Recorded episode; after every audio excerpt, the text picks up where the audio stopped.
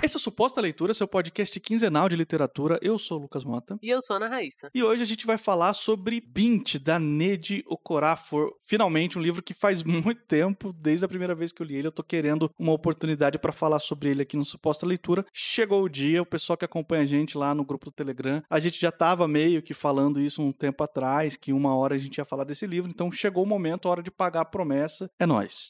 Cara, quando você me falou que, que era curto, eu não imaginei que era tão rápido de ler. Eu li numa tarde. É, e ele, aqui no Brasil, ele saiu pela Record, a trilogia toda em volume só, mas a gente vai falar do primeiro. E Neil Gaiman leu e falou bem. Ursula Le Guin já tinha falado bem da, da autora, então assim, a gente não tá falando de qualquer pessoa. O Lucas já tinha comentado dela algumas vezes mesmo. Ganhou o Nebula ganhou o Hugo, foi finalista de outras, outras premiações de ficção científica, então a gente está falando de um livro extraordinário, mais um daqueles curtinhos super avassaladores, assim, essa tradução no Brasil é da Carla Betelli. Como eu falei, saiu toda a trilogia num, num livro só, mas também não é um livro gigantesco, é um livro de 70, 378 páginas. Ah, mas, de novo, a gente vai falar só sobre o, o primeiro livro, que tem menos de 100 páginas. É, tá naquelas aqueles formatos tra já tradicionais, né? O e-book e o, e o formato físico.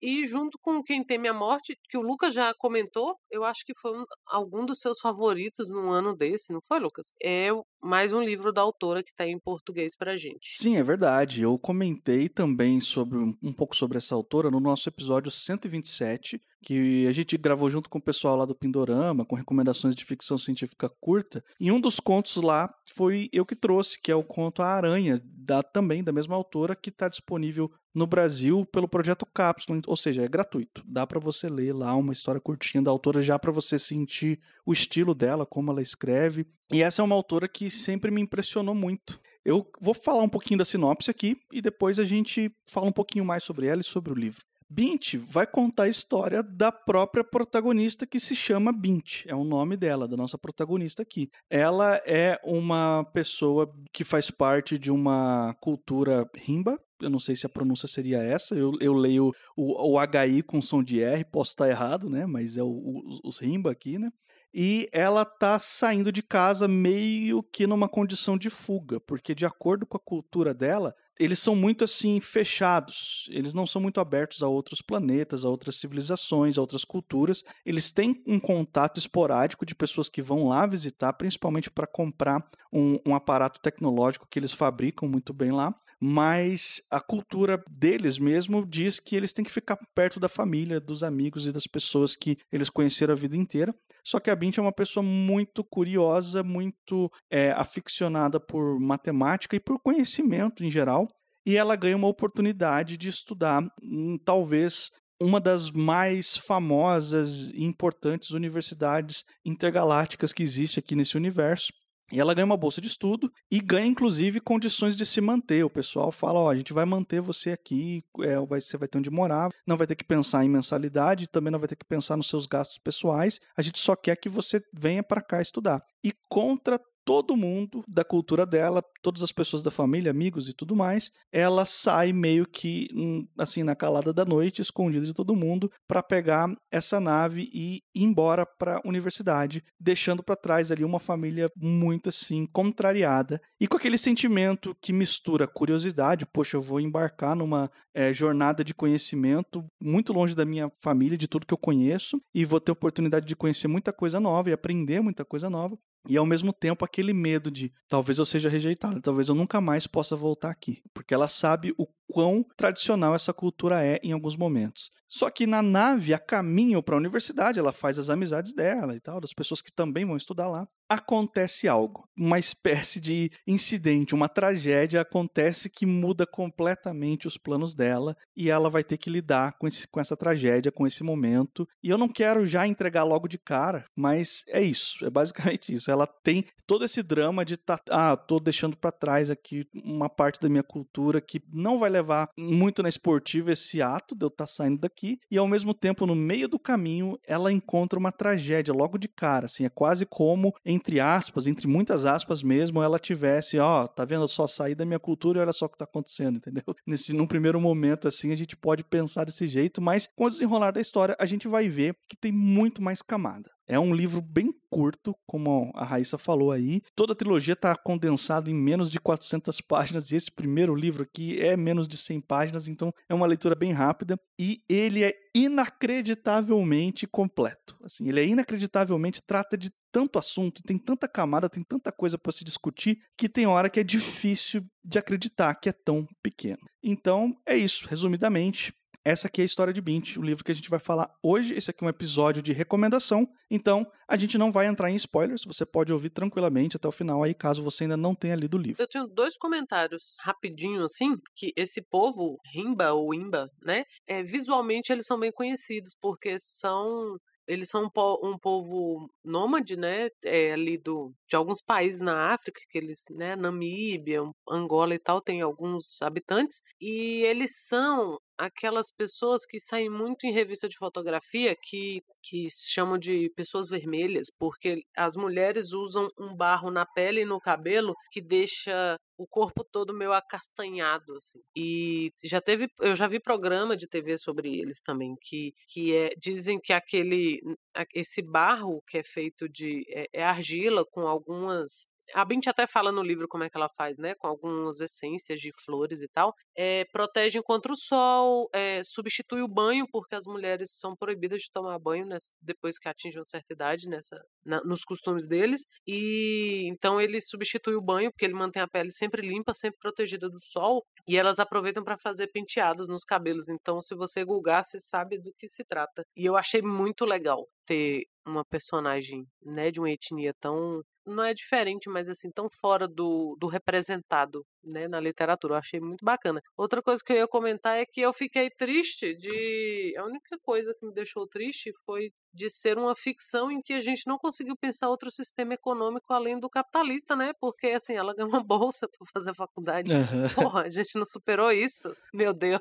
Ah, não, mas aí, puxa, isso aí é muito padrão, assim, de, de aventuras espaciais, assim. Tem que ser um autor muito fora da casinha no sentido político, uma Úrsula Le Guin da, da vida, assim, para propor um negócio completamente diferente, né? É, já, já diria o Mark Fisher, né? É mais fácil você imaginar o fim do mundo que o fim do capitalismo. Mas bora lá, Lucas. Você que trouxe esse livro pra gente ler. Como eu falei, foi um livro que eu li numa tarde, assim. E aí? Eu, eu tenho algumas considerações rapidinho para fazer sobre eu trazer esse livro. Número um, queria falar um pouquinho bem rápido da, da autora, da Ned. A gente já falou em outros episódios aqui no Suposta Leitura, mas para quem não ouviu, para quem não lembra, recapitulando, ela é uma autora americana, porém de ascendência nigeriana. Os pais dela são nigerianos e ela mantém um contato muito forte com a Nigéria e com a cultura nigeriana. Então ela tem muito conhecimento, ela pesquisa pesquisa muito, ela estuda muito. Mesmo morando nos Estados Unidos, ela está totalmente inserida na cultura nigeriana. Ela mantém essas raízes dela muito assim forte na vida dela e no que ela escreve. Então isso já é assim uma primeira pista de por que que em todo o texto dela a cultura africana é, é, tão bem representada. Eu falo cultura africana, né, lembrando que a África é um continente gigante com múltiplas culturas lá dentro. E eu estou falando não só a cultura nigeriana agora e africana, porque ela não se limita só ao que tem na Nigéria. Ela tem um conhecimento das culturas africanas muito grande. Ela talvez seja uma das autoras que mais se dedica a esse tipo de pesquisa, esse tipo de conhecimento, pelo menos assim, desse momento agora. Claro, tem outros, mas ela se destaca muito, porque ela realmente adquiriu muito conhecimento né, nesse sentido. Então, você vai encontrar muita referência africana nas histórias dela. E eu já li o, o Quem Teme a Morte, já li também o Conto A Aranha, e tudo isso se repete, esses elementos se repetem, ela é excelente. E o que ela faz aqui é uma vertente do afrofuturismo. Durante um bom tempo eu acreditava que isso aqui era afrofuturismo também, se você olhar por uma certa ótica, é, é verdade, é mesmo, mas o que ela defende, o que ela mesma fala, é que o que ela faz é diferente. O afrofuturismo, resumindo de forma muito muito superficial e muito rápida, é pegar basicamente eh, gêneros fantásticos do, do movimento fantástico e colocar o protagonismo de pessoas pretas para fugir um pouco de toda a repetição branca que a gente tem na nossa literatura, especialmente na literatura fantástica também. E o que a Ned diz que ela faz é, não tem nenhuma palavra em português para isso. Eu, vou fazer uma tradução aqui porca da minha cabeça, que é o futurismo africano. Em vez de simplesmente colocar um, um, protagonista ou personagens de destaque que são pretos, ela faz um mergulho profundo na cultura africana, pelo menos em algum aspecto da cultura africana. Então a gente tem um, um futurismo africano mesmo, onde a África é o centro, onde isso tudo não é só uma desculpa de, para descrições e cenários, isso guia a história de alguma forma e ajuda a gente a descascar as camadas e a entender algumas metáforas, enfim, só para vocês aí situarem quem é essa autora e o que, que ela gosta de fazer. E eu trouxe esse livro, Raíssa, agora respondendo a sua pergunta, porque eu li ele pela primeira vez alguns anos atrás e ele não estava disponível no Brasil ainda. Eu li a primeira vez em inglês e é um livro muito pequeno. Eu escolhi ele por causa disso, porque ele estava sendo muito elogiado, já tinha ganhado prêmio, todo mundo recomendava do, do meu círculo, né? E eu estava querendo treinar um pouco mais a minha leitura em inglês. Eu falei, vou pegar esse, que é um livro mais curto, e o pessoal está dizendo que é bom. E foi exatamente igual você falou. Em um dia eu li. E assim, naquela época, para o nível de inglês que eu tinha, ler um livro inteiro num idioma que não é o meu, no mesmo dia, eu achei um feito muito grande. E eu achei assim que não era mérito meu, porque eu ainda estava treinando bastante o inglês, era muito mérito do texto. O texto era tão bom que ele me conduziu. Eu tinha que consultar, claro, o dicionário, muitas palavras palavras eu não sabia o significado, então aquela leitura mais devagar, porque a gente está lendo fora do nosso idioma. Mesmo assim, eu cheguei no final completamente deslumbrado com o que eu tinha lido, um livro tão curto e tão cheio de coisa. E aí eu já fui atrás da continuação, li o segundo e na época não tinha lançado ainda o terceiro, fiquei desesperado, porque a história toda ela acontece de verdade na sua cabeça quando você lê os três. Faz sentido, é uma continuação que faz sentido. Essa decisão de publicar no Brasil em um volume só da Record aqui, eu não sei. Eu acho legal você ter um tomo com todos os livros e eu não sei dizer mercadologicamente se essa se tem alguma lógica, eu não entendo nada dessa parte. Agora, eu defendo que deveria sim ter os três livros separados, essa opção pelo menos em e-book. Pelo menos em e-book tinha que ter os três tomos separados, porque o fato deles serem pequenos colabora para o significado da história, colabora para o que, que o Bint é, como que uma história num cenário de é, ficção científica barra fantasia, que geralmente são livros que, do ponto de vista comercial, pedem mais páginas, que os leitores gostam de mais descrições, gostam de maior desenvolvimento de uma história mais longa, de livros de 300, 400 até 600 páginas, e aqui ela entrega um livro de menos de 100 páginas com um impacto similar a um, a um livrão desses de 600 páginas, entendeu? Tanto em termos de universo que ela propõe pra gente, o que ela apresenta de, de cultural e, e das, dessas raças alienígenas, e do que está acontecendo aqui nessa aventura espacial, quanto em significados e metáforas. Então, eu acho que eu sinto falta, sim, de ter uma publicação separada aqui no Brasil. A gente tem uma regra aqui no Suposta Leitura que a gente decidiu lá atrás, quando a gente começou o podcast, que a gente não ia fazer podcast sobre livros que não estavam disponíveis em português. E eu fiquei muito tempo esperando para o Chegar no Brasil para poder falar sobre ele aqui no Suposta Leitura. E como tudo demora no, no mercado literário, e essa notícia de que o Bint ia vir para o Brasil ela já tá rolando aí pelo menos uns 3, 4 anos para trás. E agora chegou e agora a gente tá falando aqui, entendeu? Eu trouxe de volta, eu li pela segunda vez é com aquele medo de será que eu me deslumbrei muito na primeira e ele não é tão bom assim? Não, ele continua bom. Eu digo que até melhor essa minha segunda leitura eu passei a gostar mais ainda porque eu enxerguei coisas que eu não tinha enxergado na primeira leitura. E eu queria muito que você lesse, Raíssa. Queria muito que você lesse, porque eu sou o cara que caça essas coisas do, do, da fantasia da ficção científica. Não que você não lê, eu sei que você lê também, que você gosta também, mas eu fico caçando, entendeu? Eu, é um gênero que eu gosto muito, é um dos meus gêneros favoritos, então eu naturalmente vou atrás e eu quero que você leia essas coisas de vez em quando. A gente sempre troca recomendações, até coisas que a gente não necessariamente vai gravar. Então eu queria muito ouvir de você, assim, né? Porque eu, obviamente, todo mundo entendeu o quanto que eu fiquei impactado com esse livro, mas eu queria saber de você. Eu leio, né? Já falamos de várias coisas aqui, e geralmente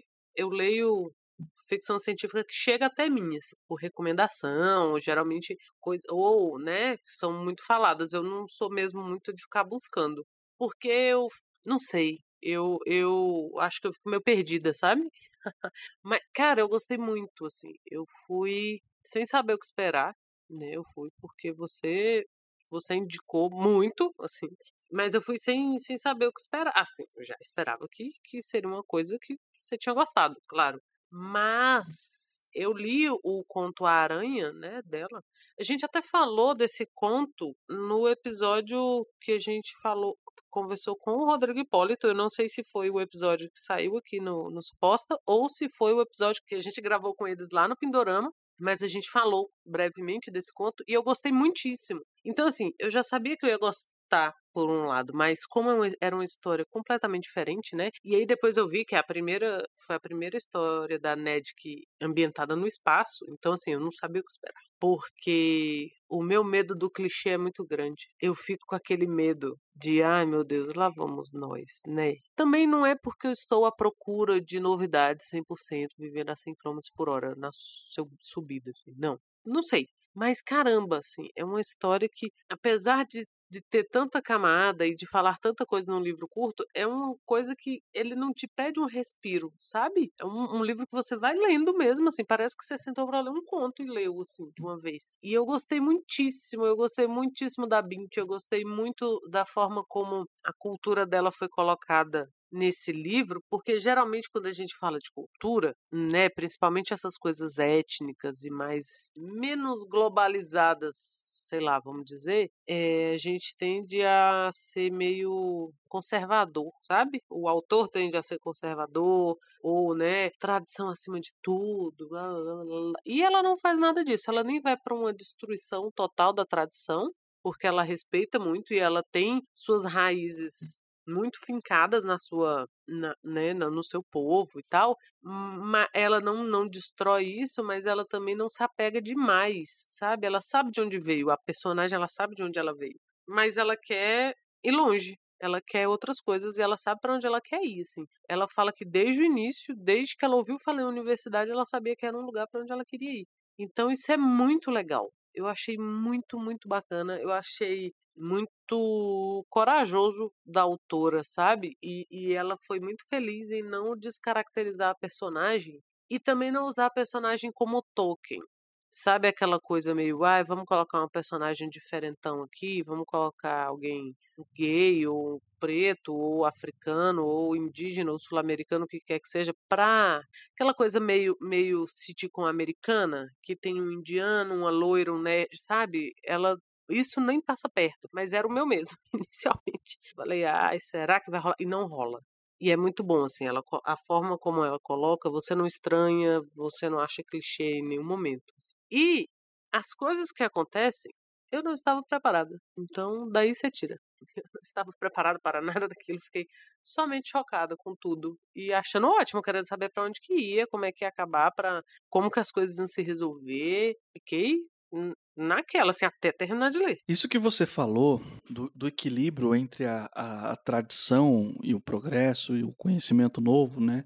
Eu acho que talvez é o, é o que eu mais gostei nesse livro. É o que eu acho mais legal porque ele, ele propõe um equilíbrio perfeito. Ele, ele reconhece, ó, é importante a gente olhar para frente, é importante a gente estudar mais e adquirir mais conhecimento e saber usar esse conhecimento, mas é importante a gente não esquecer de onde a gente veio. É importante a gente lembrar que, que certos conhecimentos, não todos, mas certos conhecimentos que vêm lá de trás têm o seu valor e não devem ser esquecidos só porque agora a gente está estudando um negócio novo, entendeu? Então, isso é muito legal. Isso é muito legal. Eu não quero dar spoiler, mas é, é muito interessante você ver que tem um elemento muito forte, muito forte na cultura dela, da onde ela foi criada mesmo, que vai ser fundamental no terceiro ato da história, que vai ser assim sensacional para ajudar ela a encontrar um caminho no meio da confusão que ela sem querer acaba entrando. E, e, dentro dessa nave, como eu falei, acontece uma tragédia. Acontece uma coisa assim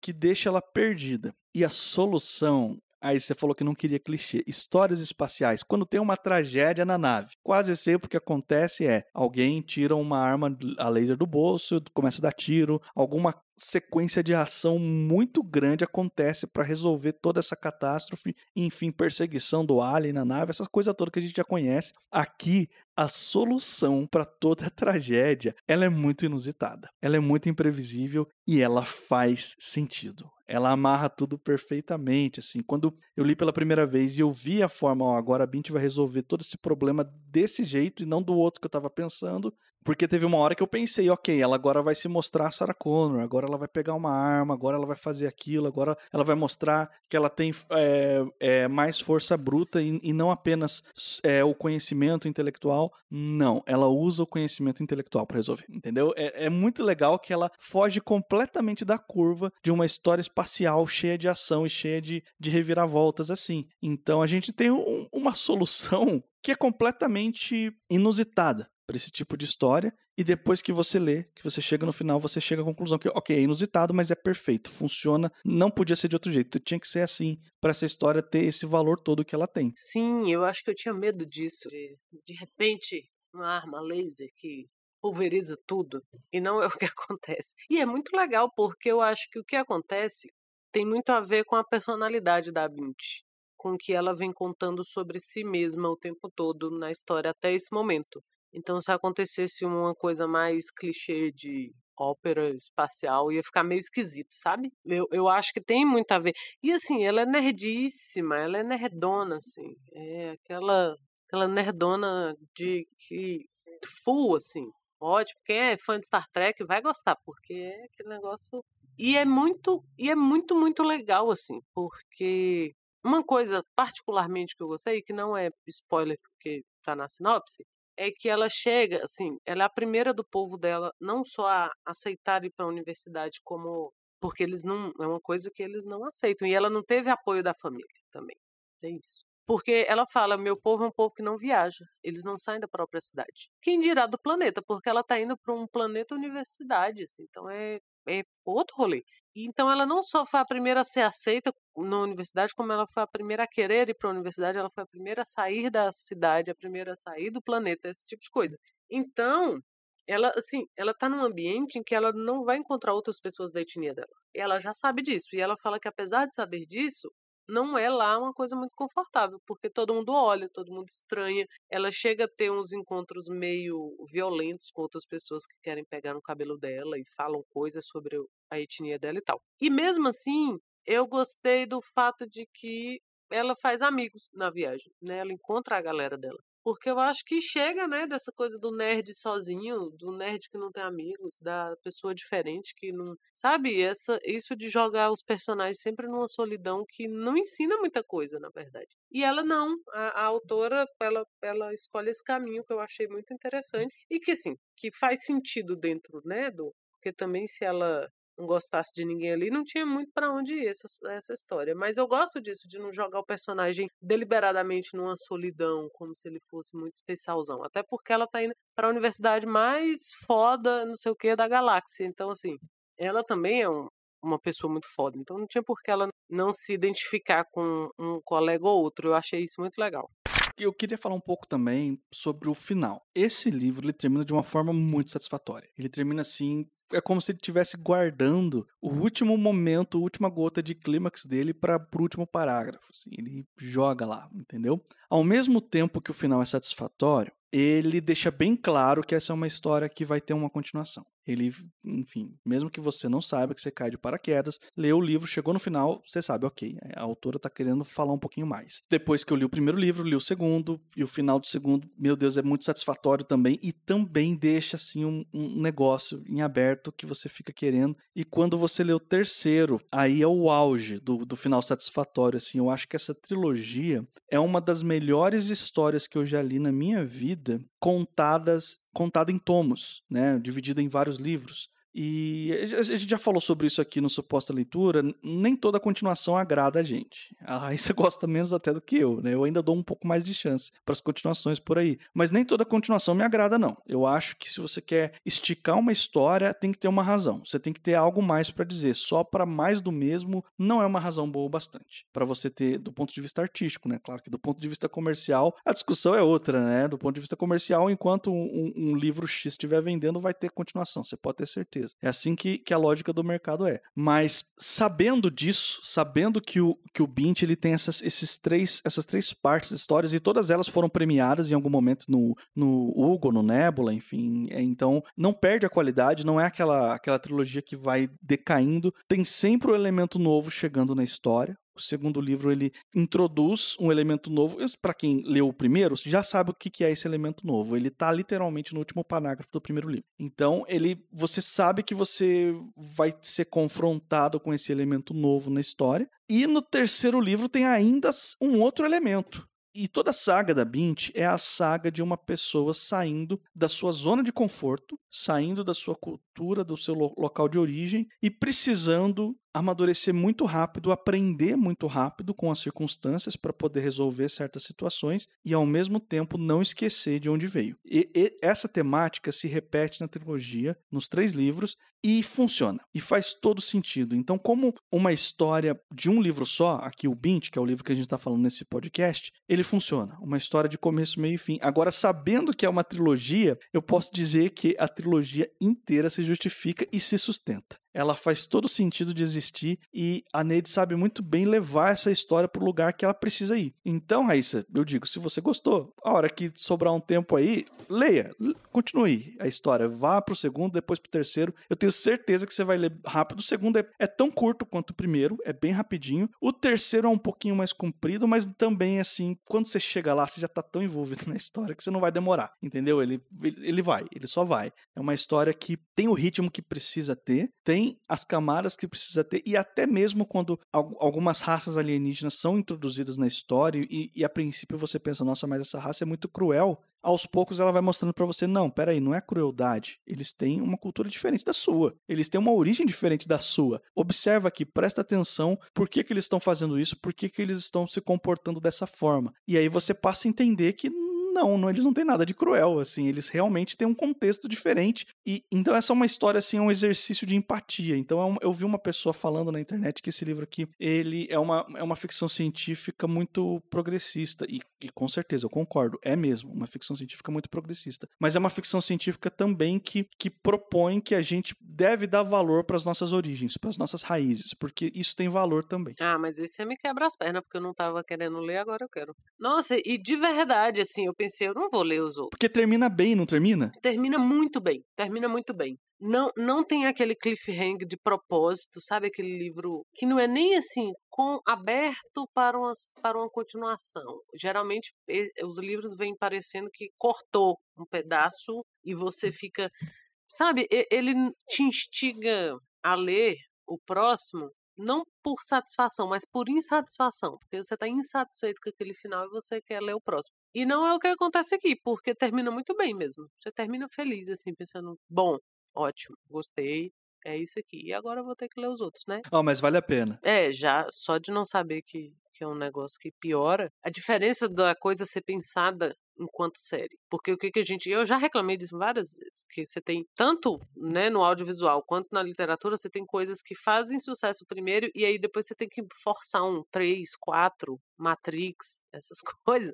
E aí fica que, sabe, aquele negócio forçado, arrastado, esticado para aproveitar mais ali. Então, pelo visto aqui não é o caso, porque o primeiro acaba muito bem. Ó, oh, só eu não vou dar spoiler, mas só melhora, tá? Todos os outros dois, eles têm fina, finais ainda melhores do que o primeiro. Por incrível que possa parecer essa afirmação agora. Agora, como diz aquele meme, agora você tem minha atenção. É uma coisa assim, o meme do Leonardo DiCaprio. É, é isso, né? Olha só. Ao vivo aqui foi um, um episódio de recomendação para nós mesmos. Porque eu realmente estava bem satisfeita só com o primeiro. Mas agora tô bem. Se funcionou comigo, vai funcionar com os ouvintes. Espero. E pro final aqui desse podcast, a gente deixou uma, um pensamento, assim, uma coisa que a gente discutiu aqui nos bastidores e a gente queria abrir para vocês, para os ouvintes. Vocês sabem que a gente tem episódios de recomendação como esse, que a gente não entra em detalhes da trama, não fala de spoilers, e a gente tem episódios de análise, onde a gente tá liberado tudo, fala sobre absolutamente tudo. E a gente queria perguntar uma coisa para vocês. Queria que vocês mandassem aí nos comentários do próprio Spotify, mandassem por e-mail pra gente, para as redes sociais, no nosso grupo no Telegram, onde vocês quiserem. Vocês gostariam que o suposta leitura fosse padronizado, que todos os episódios fossem de análise, ou que todos os episódios fossem de recomendação? Vocês gostariam que fosse uma coisa só, sempre em todos os episódios? Ou vocês preferem que fique como tá, sendo um, um, misto, assim? A gente escolhe meio que na hora da gravação de acordo com o que a gente acha que vai ser mais interessante para os ouvintes. Então a gente queria ouvir de vocês, porque a gente chegou, surgiu essa ideia de transformar o Suposta Leitura num 100% em análise. Em todos os episódios a gente poder esmiuçar alguns detalhes e algumas camadas dos livros. A gente teve uma experiência muito positiva, por exemplo. É claro que a gente está falando de um livro muito antigo, muito clássico, que é o Sonho e a Fúria do Faulkner. E a gente falou muito, entrou muito nos detalhes e falou muito de várias camadas e de vários aspectos do livro de forma totalmente livre. E a gente sente que isso valorizou o episódio, que muita gente gostou. De, inclusive pessoas que não tinham lido o livro ainda, que escutaram o podcast e foram ler o livro depois e acharam que, disseram pra gente, né, que a experiência de leitura melhorou um pouco por a gente ter falado abertamente do livro. Então, a gente queria perguntar para vocês, vocês gostariam de que o suposta leitura fosse 100% análise? Digam aí pra gente, a gente gosta muito dessa ideia a gente tenta dividir né, entre análise e recomendação para não ficar também um podcast superficial que só faz recomendação, sabe? Tipo uma sinopse. Aí vai ter que mudar para suposta sinopse. Mas se você gosta da ideia de ser análise, comenta com a gente, manda no Telegram, manda no Instagram, manda no Twitter, que ninguém fala com a gente no Twitter, mas a gente também não fala com ninguém, né? Estará o Twitter morto? Não sei, mas estamos lá também. Então, entre em contato, manda um e-mail pra gente. É isso, gente. Estamos chegando aqui ao final de mais um podcast. Se por um acaso esse aqui é o primeiro suposta leitura que você está ouvindo, quero te lembrar que isso aqui é um podcast quinzenal, a cada duas semanas, sempre às quartas-feiras, sai um episódio novo falando sobre literatura. E para você não perder, é só você assinar o feed do podcast em qualquer aplicativo de podcast aí da sua preferência. É só procurar por suposta leitura, a gente está em todos eles, incluindo o Spotify aí, que é o favorito da galera. Estamos nas redes sociais também, então quiser encontrar a gente lá, Instagram, Twitter, Telegram, é só procurar por Suposta Leitura. Quiser mandar um e-mail pra gente, é supostaleitura.gmail.com. Eu sou o Lucas Mota, você vai me encontrar no Twitter e no Instagram, no arroba mrlucasmota. E eu sou a Ana Raíssa, eu também tô lá no Twitter, é arroba Ana Raíssa, tudo junto com dois N's, dois R's e dois S. E daqui 15 dias estamos de volta. Tchau, tchau.